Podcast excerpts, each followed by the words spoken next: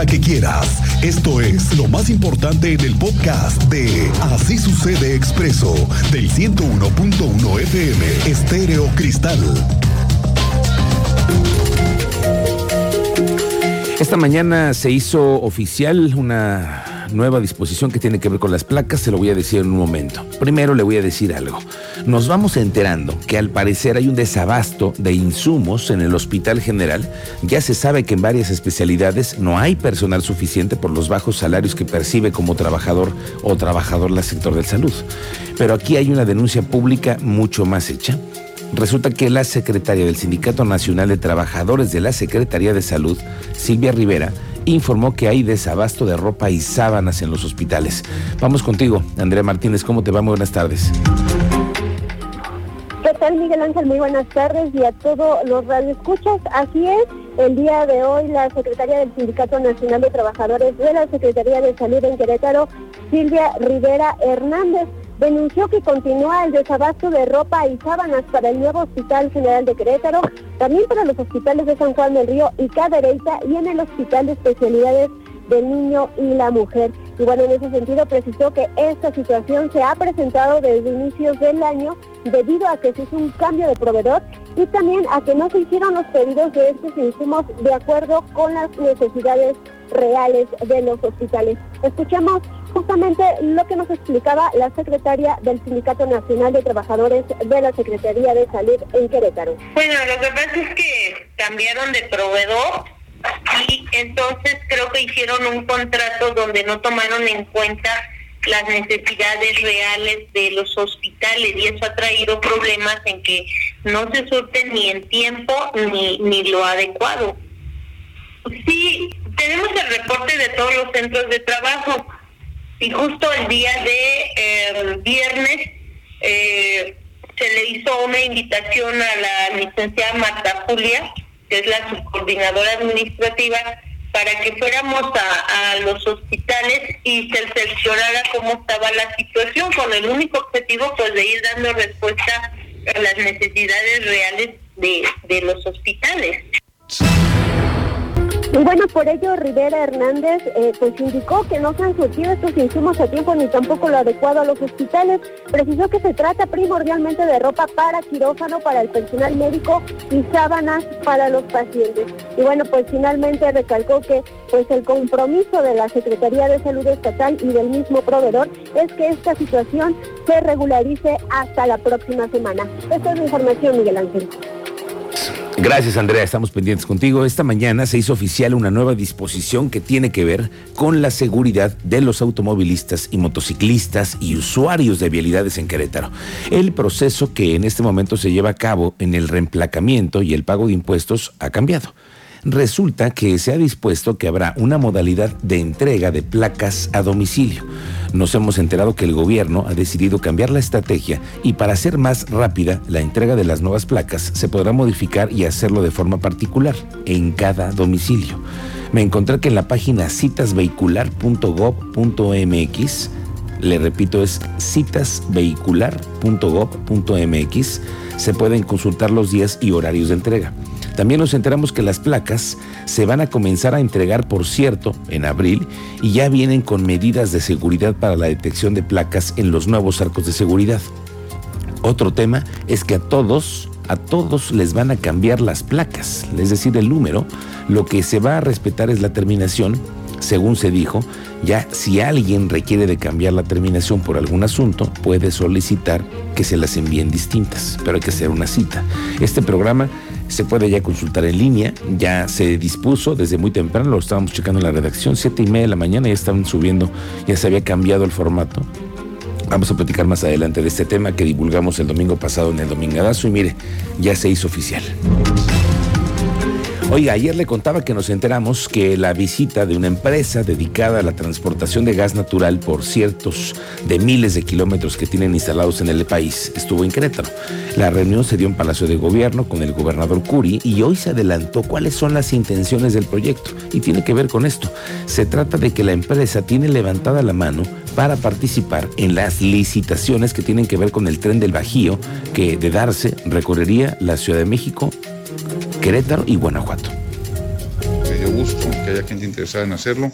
Yo creo que el mercado lo tienen y ojalá y tenga la intención de hacerlo y que el gobierno federal pueda otorgar la, la, concesión. Es muy importante por la conectividad que ocupa Querétaro, muy importante para el desarrollo de Querétaro y para una carretera que ya está rebasada en todos sentidos. Oye, pues parece que ya le hicieron caso a muchos quejosos del auditorio que se inconformaron por la obra que se está desarrollando en Bernardo Quintana y por ahora ya no se hace de día y tampoco se hace en horas pico. No sé si te diste cuenta que ya la cancelaron y en el día no se está desarrollando. Ya no. Que se hizo, bueno, un gran gran paso vehicular. Bueno, es que la semana pasada el cruce en la lateral, sobre todo en esa zona llamada como restaurantera de Bernardo Quintana, pues tiene muchos problemas. Pero ahora se dijo que a partir de la noche de ayer y hasta nuevo aviso, los carriles centrales del Boulevard Bernardo Quintana van a permanecer cerrados a la altura de Avenida Universidad en ambos sentidos en un horario de 10 de la noche a 5 de la mañana. Se recomienda tomar precauciones. El motivo del cierre son obras en esta zona.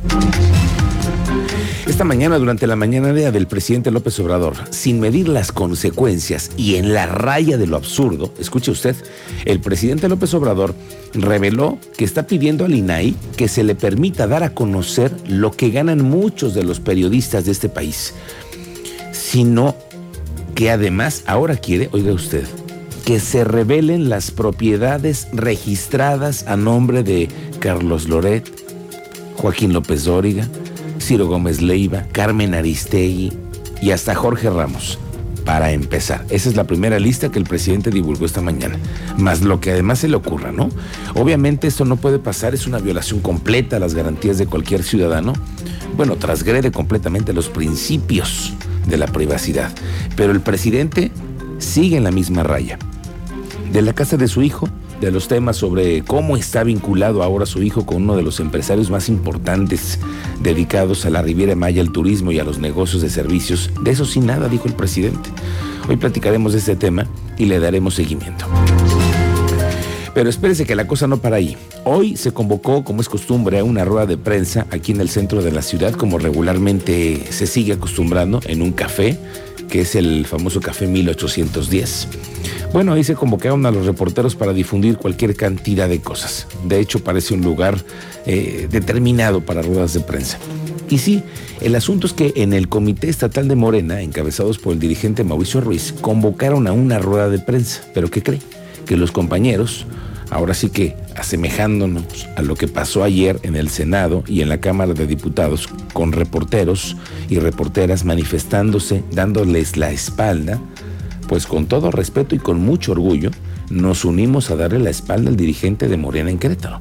Un grupo de periodistas, a los que por cierto yo me adhiero, le damos la espalda a los que representan el proyecto de la 4T en el partido de Morena.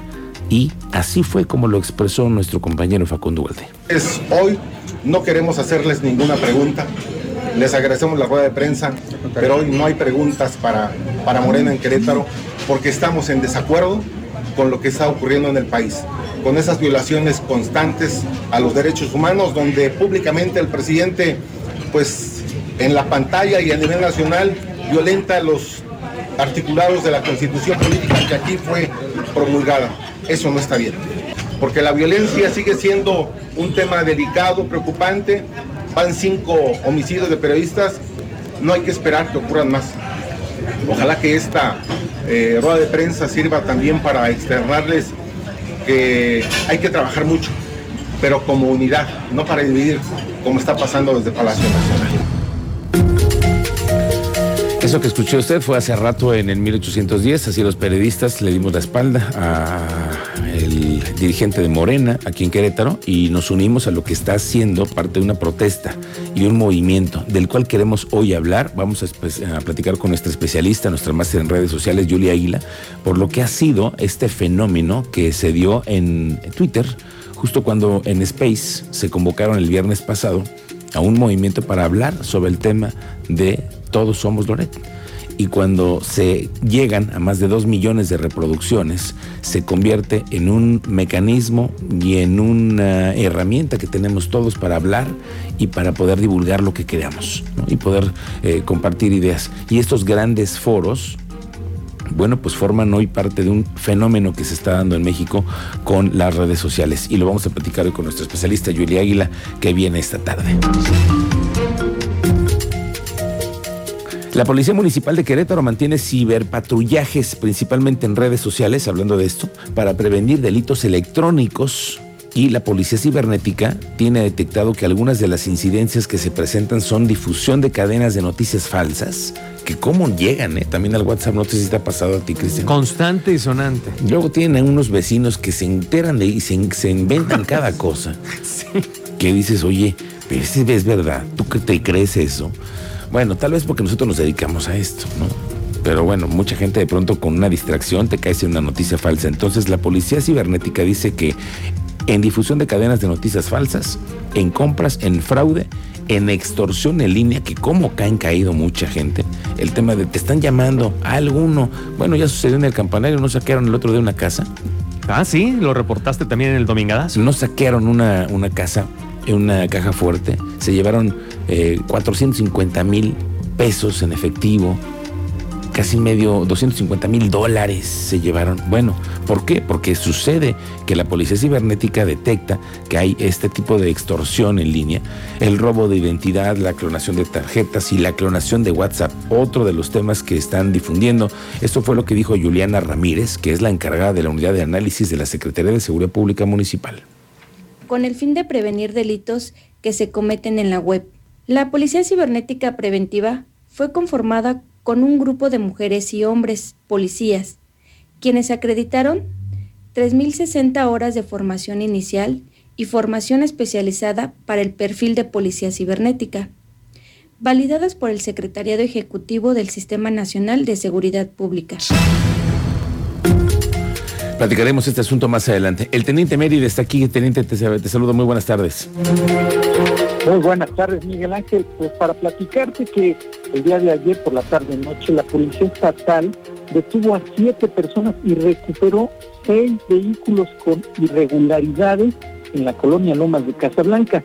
El personal operativo de la Policía Estatal aseguró un inmueble que presuntamente se utilizaba como taller en la calle 24 de la colonia referida, sitio en el que localizaron y recuperaron cinco vehículos con reporte de robo vigente y uno más con placas sobrepuestas. Más detalles más adelante, Miguel Ángel.